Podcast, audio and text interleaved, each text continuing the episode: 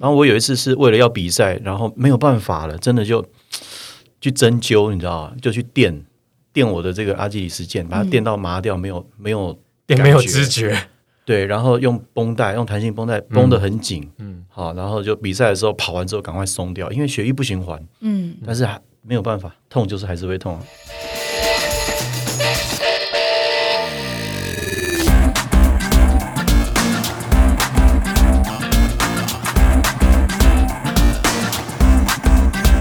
来到运动人的 Pancake，我是 Windy，我是老吴。哎，我们最近讲了蛮多斜杠身份的运动员，嗯，那大部分都是不是运动员，但是因为运动量很大，结果就被当成运动员。对，比如说我们之前访了那个董事长乐团的吉董跟白董，对，或者是啊、像我们有访问过这个，可能他本身是从事银行产业啦，银行银行业的 Kenny，对，等等之类的。但是今天这位啊，反倒我觉得有点反过来，就是说他的身份上面，其实很少人会忽略他年轻的时候，诶，是一个优秀的运动员哦。是运动员出身，对，因为他的其他项目出类拔萃的表现，掩盖了他运动员的光芒和身份。体育班的优秀学生。对呀、我其实真的忽略他这个身份蛮久的。对我完全不知道有这件事。嗯，今天节目的现场呢是大家非常熟悉的艺人，同时呢，他近期也以画家这个身份享誉国际。欢迎郭彦甫，嗨，彦甫好，嗨，Wendy 老吴好，大家好，彦甫应该真的蛮少人知道你年轻的时候是运动员吧应？该是小时候吧，小时候，小时候是多小？国中、高中、大学都是。大学这样子小时这样已经算是很认真在练了哎。不是因为你那时候演艺圈出道的时候，其实也没有特别强调你是体育学院毕业的，没有，对不对？因为我们出道就是以奶油小生的那种装扮，有有对形象太成功了，嗯塑造的太好了。唱片公司太成功了，这样。对，可是这很奇怪，为什么唱片公司不因为你们是运动员的身份，用你们是阳光男孩的形象出道啊？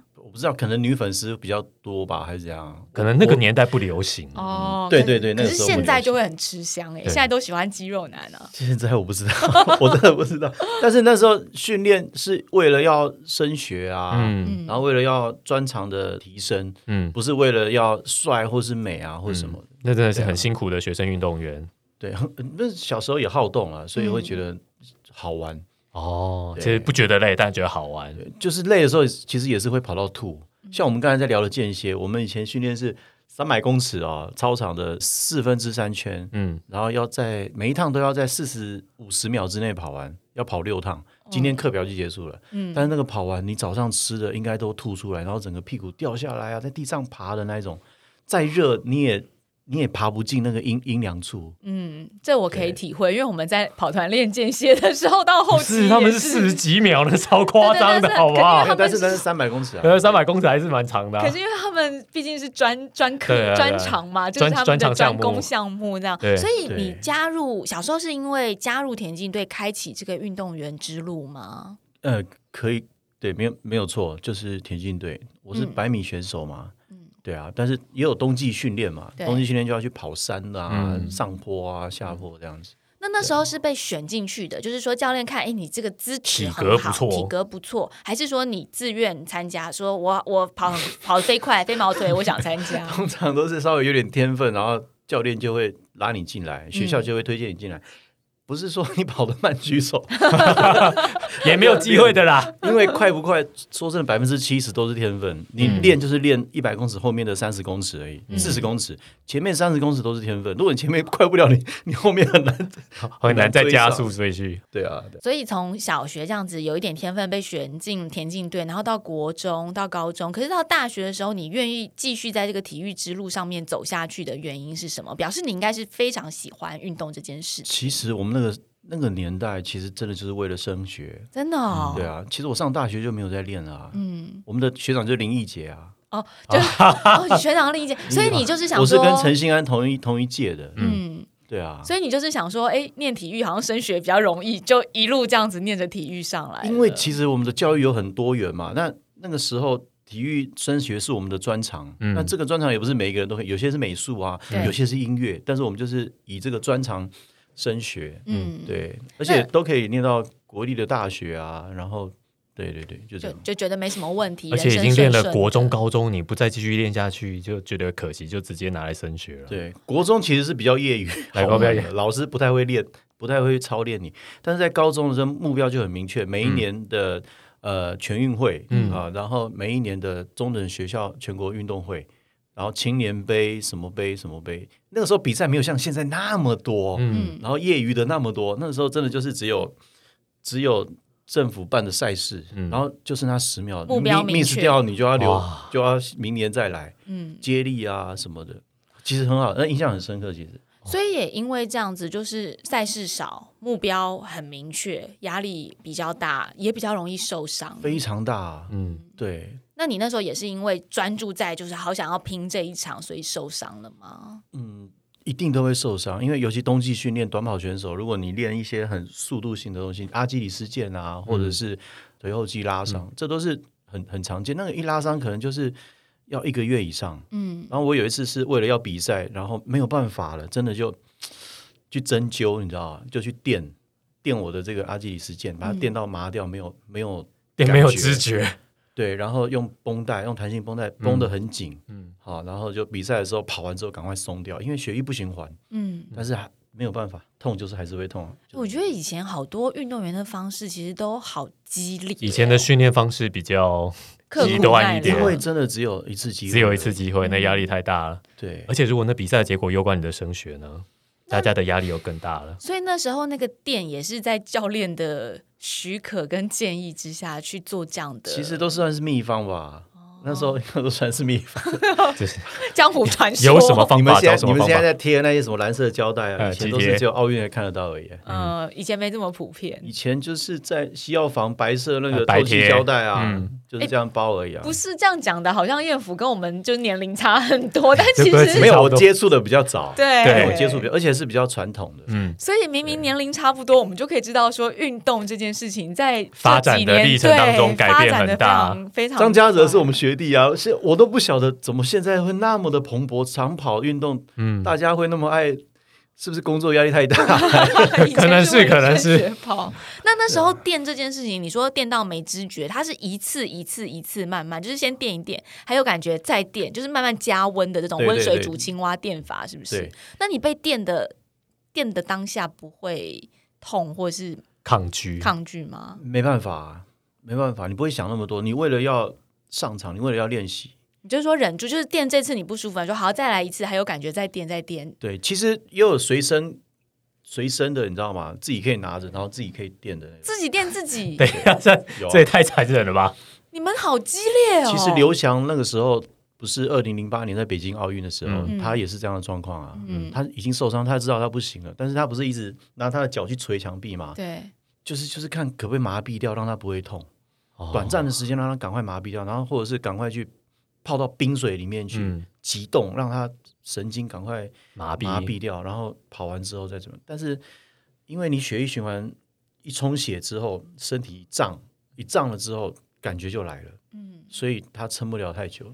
运动员很煎熬、很无奈的地方就是这样，因为身体就是身体，大家条件都一样。嗯，对啊，痛就是痛，你再怎么样都是痛。我其实没办，有点没办法想象说，当然，如果因为你受伤而没有知觉，这是一回事，但你还有一点知觉，你要把它弄到没知觉，这个我其实有点没办法想。但是我大概可以理解啊，就是以前我们还不太懂的时候，你真的比赛前如果还在痛，你真的就希望吃个止痛药，打个止痛针，可以吃止痛药打止痛针，我可以理解啊，对对对但是一直电自己，或者是一直去踢墙壁，可能以前没那么厉厉害的止痛药吧，我不晓得，这不就像是自己这太哈扣了。自己拿自己的头但是止痛针，如果这种东西你上了国际赛事，你如果验尿验出来，它验出来变成禁药。哦，感冒药有的时候都会变成是禁药。嗯所以电是验不出来的。对你被电过不不犯规，电疗，电疗，对，那这个叫电疗。在这么痛苦的过程当中，你心里面会觉得说有点后悔，我为什么要来念体育班？因为据我所知，燕府当初是同时拿到了美术班跟体育班的保送资格嘛。那在这么痛苦的过程当中，哎，我这个脚已经这样了，不能跑了，我要早就，选美术班该多好。好好安安静静的画画，不好吗？对啊，其实也没有也没有到痛苦，但是就是国中、高中那个时候，我们的同才大家都是很活泼好动啊，嗯，嗯，打篮球啊、躲避球啊、羽毛球什么，所以你在升学，你可以运动的时候，你就想要去玩啊，你怎么会想要去坐下来哦。学画画？那画画这个东西，其实是我小时候到长大，我一直以来自己一个人的兴趣。嗯。对，那我画小时候也都在画运动员啊，都在画我的生活啊、嗯。对，因为画画的时候，它是一个很思考的一个事情，嗯。在画画的同时，对，所以我一直保持这样的一种习惯。嗯，对，所以我不会想要去念美术班，因为我觉得那个就是平常的生活上的事情，他怎么可以要念什么？那运动不一样，运动有同学啊，很好玩，啊嗯，对啊，有同才啊，是一个就是童年心情上面的反应啦，倒不见得是自己比较喜欢哪一个。。对但是我在运动的过程当中很妙，我跟其他运动员不一样，我都在观察，或是都在画这些，比如说那个时候的 Nike、Reebok、亚瑟士啊，啊啊迪亚多纳啊，以前有一个牌子是这个，嗯我都会看国际赛事，然后会画他们的运动服啊、肌肉啊，然后氛围啊那种，我特别迷恋这样的感觉，从那哦个时候在念体育班的时候，觉得运动员的姿态很美丽。很美、很纯粹，然后那种精神性很强。嗯对我觉得这是造物者创造人类最美的时刻，就是人在运动的时候，嗯他利用他的身体产生动力，他不是开一台车然后变成冠军什么，嗯他没有借纯粹靠自己的力。量。比赛的时候就是他的身体而已，嗯对他没有靠任何力量。那我觉得这是一种人类文明的极限的展现，也是一种很纯粹的精神。所以我对于画运动员这个东西，我很有很有感觉。我一直觉得这当中有一些人生的哲理在里头。我觉得嗯运动是世界上最公平、最做不了弊的一个运动项目。嗯一枪声起跑，不管你以前练的怎么样，不管你的身世背景，不管你是来自哪里，赢就赢，输就输。嗯，对没有第，就是所以人家说嘛，文无第一，武无无第二第二，对，就是运动它就就是你的速度、你的成绩、你的表现，就是这么绝，对。就是这么对对绝对。这些东西就是来自于我小时候训练，然后长大之后的一些反思的一些想法跟感觉。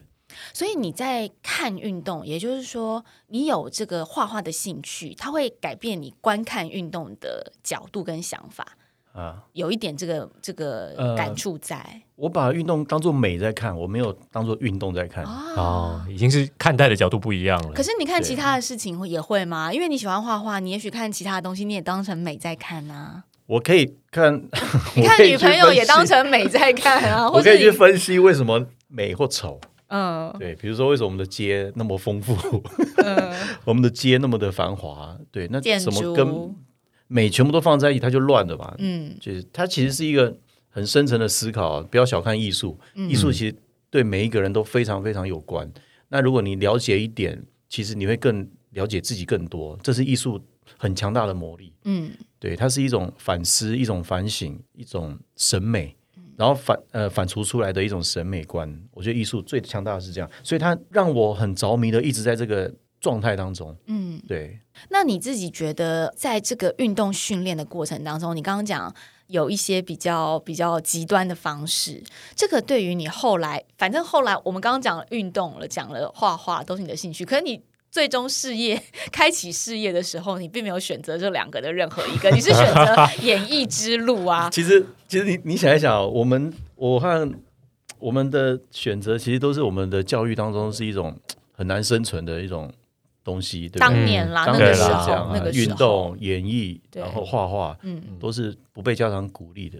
演艺那时候也不被家长鼓励？其其实不容易，演艺很不容易，很不容易那时候其实不像现在，大家开一个频道就是自己的明星啊。以前不是这样，大家都要争取曝光。那个时候，对啊，以前我们也是从零演开始啊，当观众啊，当零演啊，然后一步一步这样子才有这个机会。其但是其实以前不会想说要当明星这件事，就是为了打工。嗯，拍拍拍拍平面、啊，觉得有趣的工作我在学校那附近那时候有很多香港的广告公司，嗯然后他们都会 interview，你看我们连新的人脸脸的样子。哎呦，他会把你的脸建资料库，把对对对照片对对存起来给客户看。就是当年还有星探这件事情，现在也 还有，现在也还有啊，但是现在就是网络很方便。现在还有星探吗？我其实不知道、但是我也不知道星探是怎么怎么界定，可能就是朋友跟朋友之间介绍嗯啊、然后可能就去拍一个 casting，然后你可能就去拍了一个广告。嗯那我星探也不知道，我觉得星探这两个字比较像是骗人的、诈骗 所以如果有人自称自己是星探的话，多半他就是我觉得诈就是诈骗集团的前身骗骗的那种感觉比较多。因为真正在做事的人，他不会是那种星探，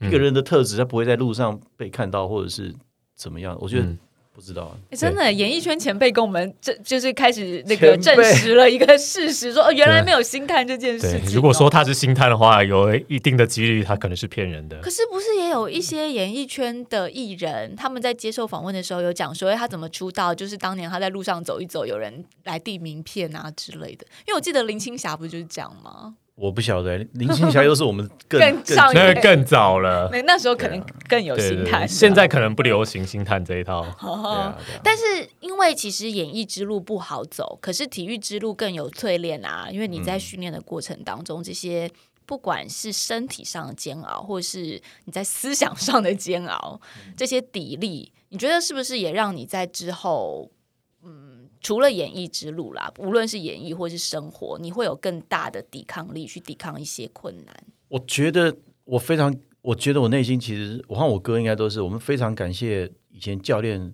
那么严格对待我们。嗯，好，我觉得这是培养我们很健康人格的非常重要的一个阶段。嗯，好，所以我们不会觉得什么是失败不失败，对啊，没有什么在挑战了，就是觉得一个不会失败的人，心里没有感觉到失败挫折的人，他不会想太多，他就一直往勇往直前。嗯，对啊，为什么？为什么说教练不会让你们觉得是失败？对啊，因为你们好歹也是竞技运动的选手啊，啊经常要出赛啊。因为你你你保送也不是只有第一名，前六名都可以啊。哦，对啊，嗯但是这过程当中，我觉得对于人格的培养是非常重要的阶段呢。我觉得对小时候，嗯对我来讲，所以在我在艺术这个行业，或者在以前演艺圈的行业，你你可能被换掉，或是被怎么样，当下不会有什么感觉，因为你就在往下一个目标，你是一直在往前跑，就像跑马拉松一样。嗯马拉松跑到后来，其实十八 K、十九 K，如果你还有上坡，其实你已经很累了。嗯旁边人在虚你，你根本听不到啊，嗯你还以为你在他在帮你喝彩，嗯对不对？你就是反负面能量变成正面能量，其实你就一直往前跑而已。嗯，那表示你们的教练是一个很好的教练，灌输你们很乐观跟非常正面的想法。嗯因为有一些教练他会把胜负看得很重，是的，会把胜负看成唯一的重要的评断标准。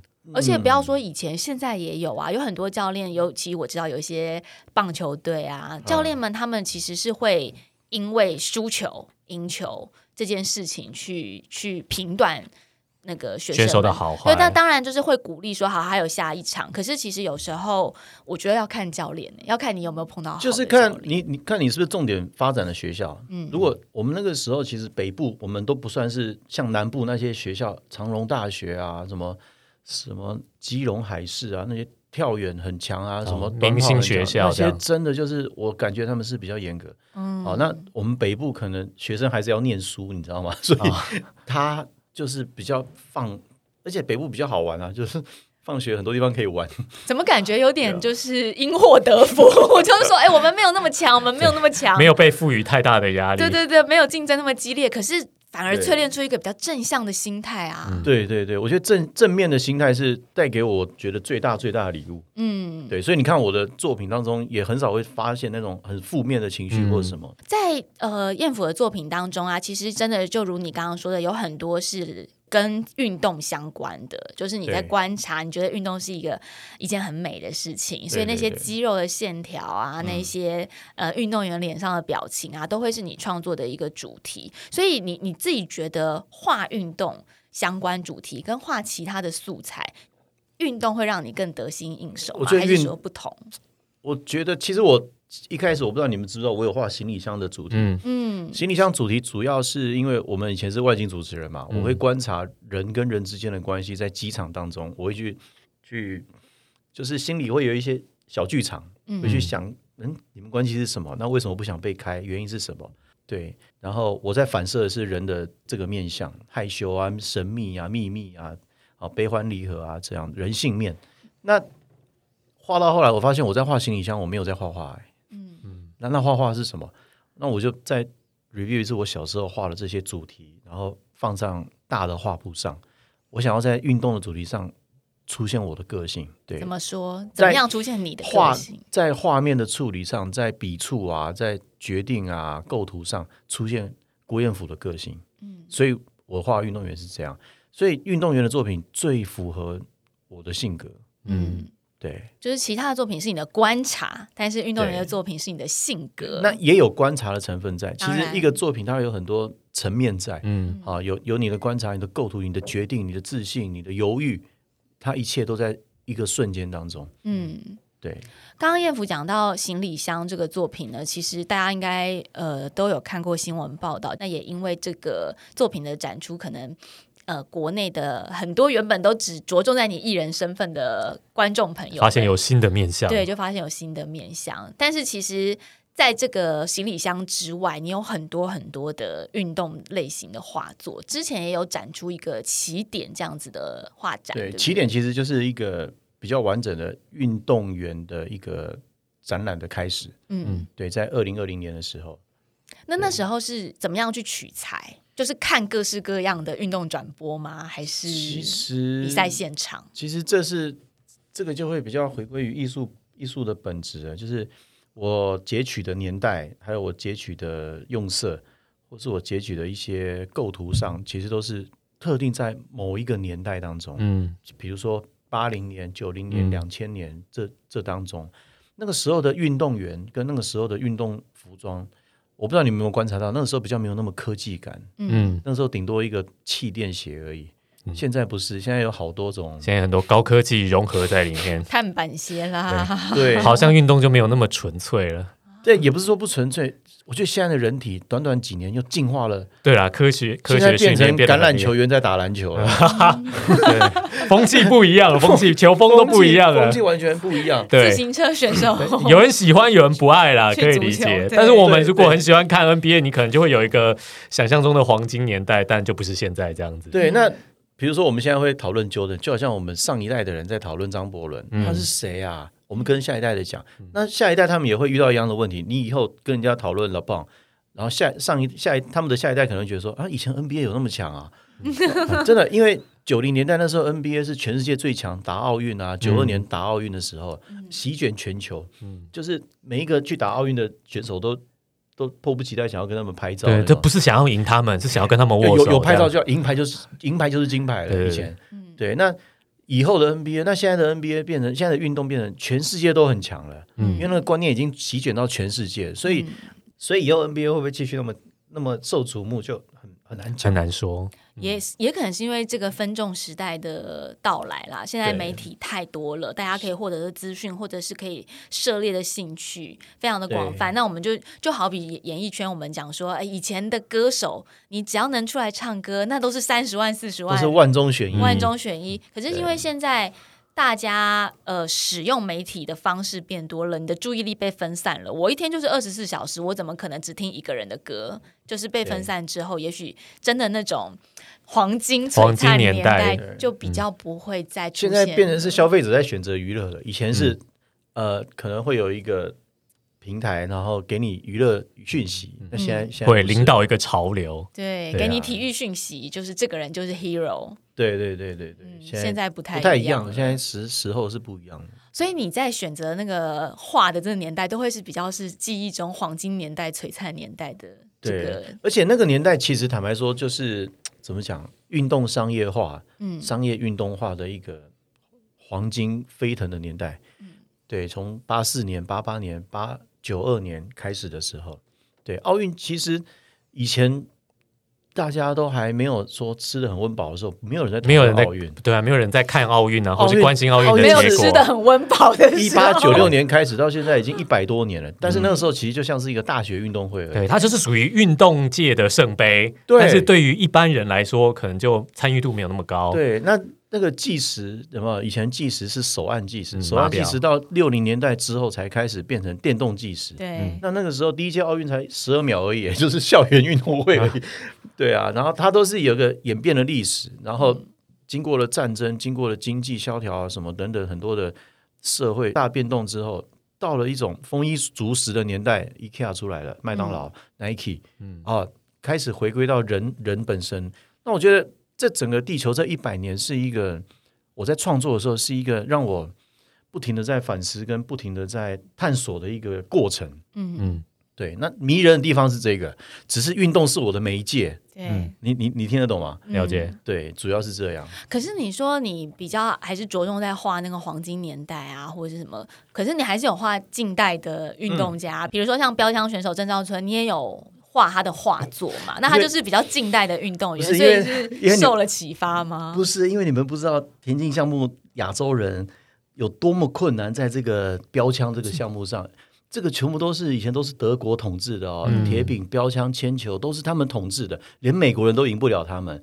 那你不知道那那一年四大运的时候，郑兆春跟一个德国选手，那个德国选手一百九十几，郑浩春一百七十几，不到一百八吧，嗯他飙到九十几米哎、嗯，而且这个时候的标枪的那个重量其实都已经有调整过了。嗯，对，没有调整。现在现在人可以破百米，会 会飙到跑道上去。嗯他那时候飙到九十几米，那时候我鸡皮疙瘩，我全场都哭了、欸。所以你其实那是因为非常非常不容易。嗯被他个人的成就感动。对，那个非常非常不容易哎、嗯而且当那个世大运那一天的时候，全场欢声鼓舞，那个真的鸡皮疙瘩，真的。那除了他之外，其他的选手如果同样的在呃非亚洲人的领域当中创造了这样的成就的话，你也会格外感动，因为你有那个运动员的视角啊。对看得出来那个难因为因为知道运动的历史，亚洲人在田径场上他的地位是什么？嗯因为我们以前最多就是因为你就是田径的，对对，长跑就是 体力体力嘛，跟你看谁跑得久。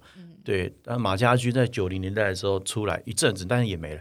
但短跑选手是完全不可能的啊！刘翔那个时候跑赢的时候，哇塞，那也 是奇迹耶瘩，真的奇迹耶！嗯真的，我我有一次在新北体育场看到杨俊翰跑到十秒零四，嗯，哇，看我我为他高兴到快掉眼泪。嗯我们台湾人没有跑过那么接近九秒哎。对啊，我讲这些不知道你们有什么感觉？好，我们了解，我们了解。对。但是我觉得这个就是因为你有这样子的背景，就是你有曾经运动员的背景，你才会去启发你想要画或是你想要创作的那个感动嘛。对，就是以画家身份来讲，也是有了感动，你才会想要去做这件事情，对因为表达出来。一定是心被感动了，被打动了，你才会持续做，要不然你没有那个动力啊。对，嗯 但是你知道，因为如果我们运动，如果是运动人的话，感觉被感动了，就是说，好，我也要站起来出去跑步，或是也要站起来去运动。然后出去外面三十六度，算了，啊，就放弃了，然后，但是燕府他会用，因为你有了画家的身份，或是你有了另外一个有了创作的灵感。的嗯管道，你其实不一定是说我受到了运动的激励之后，我要站出去运动，我也可以是坐下来作画。对对对对，因为运动人的 pancake，我们好像就是说，哎、好感人哦，就是好热血哦。那我们鼓励大家就是出去运动，但其实有另外一种不一样的面向，就是你可以把运动带给你的感动，用另外一种方式表达跟宣达出来。因为我觉得运动不属于任何人，运动属于每一个人个人的自己。嗯你你自己的身体你自己 control，你自己去观察，你自己去听听看，感觉一下你的身体现在感觉到什么。就是比如说很久没有运动，然后今天来一个很强烈的课表之后，隔天你可能全身会发热，那其实是身体在发炎，但是你可以感觉到你的身体的感觉是什么。嗯那这个东西它可以刺激你的刺激你的脑袋，让你的想法变得很正面。嗯，让你做任何事情都很果决、很有信心。我觉得这是运动带给每一个人最大最大的礼物。嗯嗯，对啊，这是很细节的地方哎、我之前就是看过那个燕府的画、啊，其实燕府的笔触上面真的就是会把运动人的深层想法表达出来。譬如说，不只是讲线条啊、肌肉那些，我印象最深刻的是，呃，你在用颜料的时候会让那个颜料自然的滴落下来，就是因为像我们运动过后流汗流汗的感觉。然后我就觉得光是这一点就会很触动到有在运动的人的心。而且他就是人，就是不停的很谦虚嘛，嗯很很谦卑，你才能够看到世界的真相跟真实，对吧？那个垂下来的那些汗水，那些滴流，它就象征我们每一个人的心境，有没有？一直往下流，一直往下沉，一直往下走。对你，你你沉的越深，你蹲的越深，你才能够反作用力跳得越高。其实我我都还有一些这样的 含义在里头。对，对，然后但是它也不能乱滴，乱滴会像下雨，对 所以你还是要滴在一些该滴的地方。运动肌肉都有起嗯点跟终点的地方哈，起始点哈，那个肌肉你还是要有一个重心，你还是要有起点啊什么那个力量的地方。对，哇，刚刚讲这段我也蛮起鸡皮疙疙瘩的，瘩其实我觉得我们做这个节目在传达我们对运动的喜爱，但是燕府他就用他另外的方式来传达运动的喜爱这件事。我觉得如果看他的话，应该也有很多人会感觉到我也想要去运动，就是非常细腻耶。那个细腻，就像我刚刚讲哦，我只是觉得说啊，有运动员流汗的感觉。可是燕福又讲出了另外一个他精神上的意义，就是流汗留下，可是它是一个沉淀，它是一个流淌，对一个谦卑，它是一个流淌，它是一个谦卑的一种态度在。嗯，对，所以那个它每一个滴流下来的颜色，它可能会有红色啊，会有蓝色啊，然后会有墨绿啊，这都是大地的颜色。就我们人跟大地是融在一起的那种感觉，嗯，对啊。那你现在运动这件事情，在你生活的里面的比重还高吗？越来越远了，因为我变成在画画就在运动了。嗯，因为创作是一件怎么讲，它是无中生有的，所以它一直在这个状态当中，你很难一直保持着。像我以前在演艺圈，为了上镜头要好看啊，然后就强迫自己去运动，去健身房这样。嗯，现在真的就没有，因为。你到了健身房，你还是在想类似的事情。嗯，对，真的，真的就是会这样。可是你就是 运动这件事情离你越来越远，是你个人没有在从事运动，但是你看运动跟观察运动的这个兴趣还是不减的吧？不会，不会，没有，没有停过。嗯，因为因为一个画家、一个艺术家的观察跟生活体验还是很重要的啊，非非常非常重要。包含在演艺圈对我的养分也非常非常大。我不觉得，我觉得我如果没有。进演艺圈，我可能不会变成一个艺术家。嗯，对，因为演艺圈是一个每天很忙，每天都跟新的一天一样，然后每个礼拜都要面对礼拜一的收视率。嗯，好，那个其实精神压力其实是很大的。嗯，对啊，然后要做很多你不敢做的事，高空弹跳啊、跳伞啊、跳飞机啊什么的，这个不是一般人会想要自然去做的。你知道，我因为我巨高，我怎么可能会去做那个？但是为了工作，你要去做。是，所以。你你有的时候你放假的时候，你你会想很多事，你会思考很多事。我怎么会做这个事情？我今天走在这边，为什么我今天遇到这个人？好，然后慢慢慢慢就产生出一些奇妙的思维。然后因为我又爱画画，然后我就觉得我是不是可以做一些这样的事情，然后让大家可以感受到。这样的感觉，这样。其实我觉得我们可以开另外一个节目的分支，因为我们这个节目是运动人的 pancake 嘛。我觉得我们可以开一个艺人的 pancake，因为就像艺人听起来也太 pan 了吧。其实说真的，就像燕福讲的，我觉得艺人啊，当然当然艺人有分不同的类别跟个性性格，但是真的有很多艺人或者是像我们外景主持人要面对大家。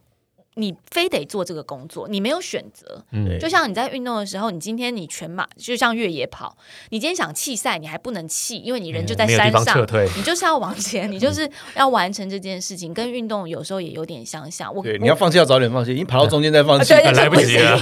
往前跟往后距离是一样的。对对对对，就类似这样，或者是说我没有选择，我非得把这件事情做完，这是一样的。所以我觉得那个同时有运动，又同时是有艺人身份的话，那个 pancake 的。范围那个回圈会非常非常的大，对，这些都是上天给我们的礼物，我觉得这样的体验变成养分啊。因为其实艺术家、诗人啊、创作者、文学家，你没有生活的这些刺激，没有强烈的体验，没有办法创作出这些题材。通常都是这样的，而且不是凭空想象，是真的你要去体验，嗯，你要去感觉，就像很多人会去。体验台北车站什么皆有一天啊，那个，嗯，那是体验不出来的，真的，那体验不出来，因为你不是真的有那个问题，很多人是逼不得已真的在那里，嗯，对啊，所以还是要有真实的体验，嗯，对，真实的去生活，真实的去去做你该做的事情，去感觉你的感觉。我觉得计划中的体验其实是没有办法达到你。真正面对人生的这个无可奈何的体验才是体验。是的，是的啊，这句话讲的真好，无可奈何。我我还记得我小时候在烧烤店、在洗铁网打工的时候，就看到很多明星进来，然后签名签在墙上，就真的很多大明星。然后长大之后，你会发现，哎，这餐厅也有我的名字。这让人生有很多很奇妙的机遇，超奇妙，但是都不是你你去安排出来的。如果你当很多事情，当时如果你有企图的话，那些事几乎都不会成的。嗯，但是你回过头来想，哎，我去，我追了卡尔路易斯，哎，我跟谁同台，跟谁同，就觉得人生很妙。嗯，对。那我每次在创作，或者是我在想，在思考一些事情的时候，会发现其实已经很够了、哎，其实四十岁而已，这样已经很够了，很够啊。嗯所以其实不管像我们那时候还讲说，哎，你如果做选择有体育班有美术班，你要选择什么？如果选了美术班，也许现在就不会再做创作了呢。对啊，搞不好你其实选了美术班之后，你离艺术家是很远的。应该很遥远应该会哦，对啊应该会，因为你没有那些淬炼，或者是没有这个人生的过程嘛。对那个也是因为家里环境不是很好，没有办法让我买那么好的纸跟笔，每天这样子当做耗材，对，无可奈何的也是无可奈何的对，选择。所以你也不会觉得它是选择，嗯，对，那跟我无关、啊，我就是去跑步。对，但是小时候就很喜欢收集一些杯垫，有没有？嗯。像哈根达斯啊，一些高级牛排餐厅那个纸，我会拿，我会我会偷回来，呃，不是偷回来，就是拿回来，带回家，然后就是拿圆珠笔或是拿铅笔去试试那个手感。嗯，啊，我会觉得很珍惜那个纸，然后就会画的很小心，画的像工笔画一样这样子。我的学习都是来自于这些，嗯，对。但是我是尝试了很多呃莫名其妙的一些做法，但是现在来讲都变成我一种创作的养分是跟方法。嗯对。对啊，这个是必，这是真的是你人生要这样子有这个刻痕，它就会反映在你后来的渲染上面呢。对而且会而且会自然，我觉得那你说骗现在。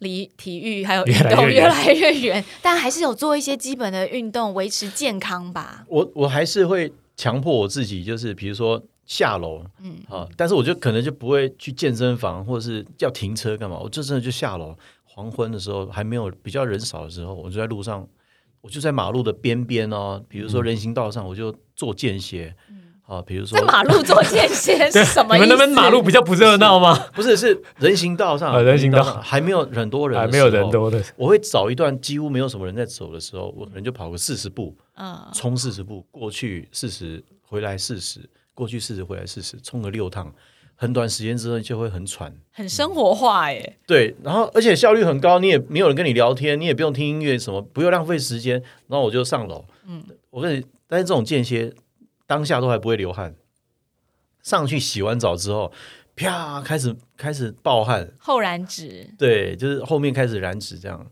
对，那我觉得这个效果对我来讲，在我生活上创作这个节奏上会比较能够配合。蛮够的。对，以前一天运动可能就是要花很多时间聊天啊、分享啊什么的。嗯对，但现在不用了，很有效率。很有效率。那你最近就是有尝试一个 F 四十五这样子对对对对对的运动，是大概什么形态？可以跟我们分享一下。其实我去三次四次而已吧。我第一次是去的时候，其实是非常高度的间歇。但是那个间歇，其实我后来想想，在学校以前小小时候不会觉得累，但现在非常非常累，四十五分钟。那，当然年纪不一样，小年纪不一样。体力不一样。四，十五分钟的间歇。是做哪些运动的间歇？呃，有速耐力型的，有肌力型的，嗯。对，但是基本上就是长时间的高高效能肌耐力，点像塔巴塔或是 HITT 那样子，就是一个动作重复，比比如说开合跳，对，比如像、嗯。比较像 HIT，它 HIIT 它有开合跳，然后有嗯深蹲，嗯。然后也有负重，嗯，啊，然后也有一些身体的动作啊，这样子持续四十五分钟。我觉得四十五分钟太可怕了，大家会昏倒在旁边吧。四十五分钟对一般人的间歇强度来说没有很高一一开始可能都会觉得很可怕，但是我后、我后来发现，其实大家都是有在配速的，哦。，对，因为我们很习惯会被时间追着跑，对，嗯，对，比如说他怕四十秒就，赶快跳，赶快跳。但是啊！你也可以啪啪，哦，慢慢跳。当你意识到还有四十五分钟的时候，对，因为你也有用怕。经验就会慢慢来。你也不用怕不会累，因为你做到后来，大家都一定都都会累。都会爆，有人还可以上两堂哎、可是我觉得我光想象深蹲，慢慢深蹲，或者开合跳，慢慢跳，四十五分钟，我还是觉得很很杀长啊。哎、对啊、可是到后来，我们这种比较初学的，可能就是你还是维持住你在动就好了，嗯，但是你可能就没有办法做完全的动作了。哦，动作没有那么，你还是你还是在那个状态里，对对，你还是在那个节奏里。对你不要停下来就好了。停下来会教练会拿鞭子在后不会面是是鞭打吗？是也不会，因为它会有一个氛围，反正你都去了，你就你就做啊还。要做完这一套哦，，有个氛围，因为有其他同学在这样。对对，但是其实彼此不会去关照大家，因为大家都蛮累的，其实。哦，但好可怕哦，这个运动我没办法。但是我觉得蛮还蛮有趣的，其实。真的啊，是不是我们老吴，我们是不是去也去体验一下，然后请教练来给我们介绍一下这个活动？四十五分钟对，燕福今天 一次就可以了啊。给了我，我知道有一种叫做三十分钟女性环状运动。嗯，那么细，我不知道女可而性环状是什么。对，前一阵子很流行这种小型的健身房，对对对对，他就是意思是说，你家庭主妇也可以来，然后他三十分钟环状的意思就是说，你绕这个一圈环状有有各式各样可能譬如说有八样器材，然后就八个人对对八个人就是轮着一圈做一圈三十分钟这样子分钟我知道有这个，然后那时候就想说，天啊，这也太累了吧！我我就算是没有那不累，那很有效率。哦，真的吗？但是四十五分钟，他刚叶府有说那个休息可能就这短休息二十秒而已，我我那个我觉得强度就会很高因。为我自己之前做 HITT 的时候，顶多可能就是二十四分钟，或者是对我以前自己做塔巴塔按表，顶多也是十分钟，我就觉得已经很累了。对啊，就觉得今天的运动量够了，够了，够了，真的 都补到了。其实就是有现在就是怎么讲？现在这个时候啊，就是呃，研发出各种的方式来说服每一个在运动的人，它是一件有趣的事。嗯那其实这个是好的事，就是让大家真的去运动，因为运动带给人生绝对是正面的，绝对不会有负面。嗯，但燕福，我觉得你要持续的把这个事情练到很驾轻就熟，把 F 四十五练到驾轻就熟。因为你刚刚说，比如你行李箱，你观察这个旅行的人嘛，然后起点这个展览，你。观察了很多运动的黄金年代，那你想想看，你刚刚说了 F 四十五在这个现场没有人去 care 别人，每个人都是 destroying，就是也也没有人会拍照打卡，是吧？没有人对，所以你不觉得当你练到驾轻就熟的时候，以那个画家的视角去观察其他人，会是一件很有趣的事吗？呃，很多事情体验过就好，但是持续运动是真的要了。但是我觉得很多事情我体验体验过就好了。我觉得你可以观察到说，有些人他可能是做到愤怒，有些人可能是就是做到就是 tired to death 这样子。每个人的个性可能会在那边对展现不一样。做到很生气自己这样。对啊，因为每个人个性会在你极度疲劳的时候被 展现跟放大。嗯，基本上我去的经验是大家都不会观看彼此啊，对因为自顾不暇。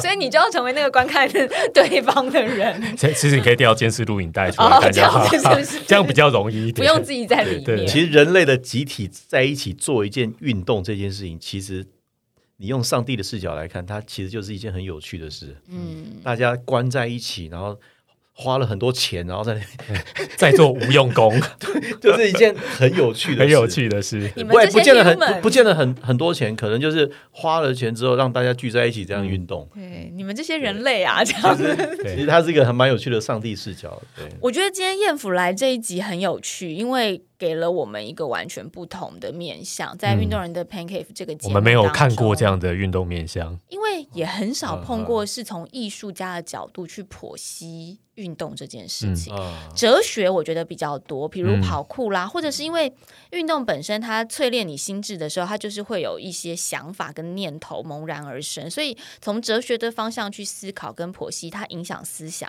我觉得我们比较常聊到。嗯，但是如果是从美学的角度来看，，对，我们觉得真的是第一次体会到第一次。体会到，而且我觉得燕福讲的很细腻，就是让人会感觉到说，运动它其实比我们想象的更神圣，或是它有更另外一个宇宙可以探索。对对对，运动可以让人脑子保持清醒，保保持清醒就容易看见事实，容易看见事实，你就容易做决定了，然后做什么事都容易成。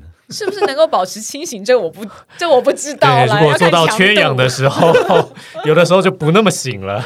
哎、我我现在我现在看你们的身材真的都是很 fake，都是很很 enjoy 现在这个运动这个。因为我们常常都做到脑子不太清醒啊，到那个程度的时候，燃脂效果就蛮好的。我们还在哲学的这个领域当对，中。还没有办法体会美学的境界。对啊，今天谢谢燕福来，最后也要恭喜你，呃，啊最近就又要再当一次爸爸了。对对对，生了一个恭喜恭喜对呀、超棒的！谢谢大家有凑 凑成一个好字。我相信有了女儿之后，对创作这件事情又会有另外一个不同的启发。对，跟大家打个广告一下，今年的年底我在大直的双方艺廊会有一个个展，嗯对，也会有一些运动的主题，呃，欢迎大家来。对，详细的时间还有到时候呃正式展出的时候，你会在粉丝页上公布吗？对，IG 啊，粉丝页我会讲啦，但是不会是那种公告天下那种那种 那种概念。为什么不公告天下？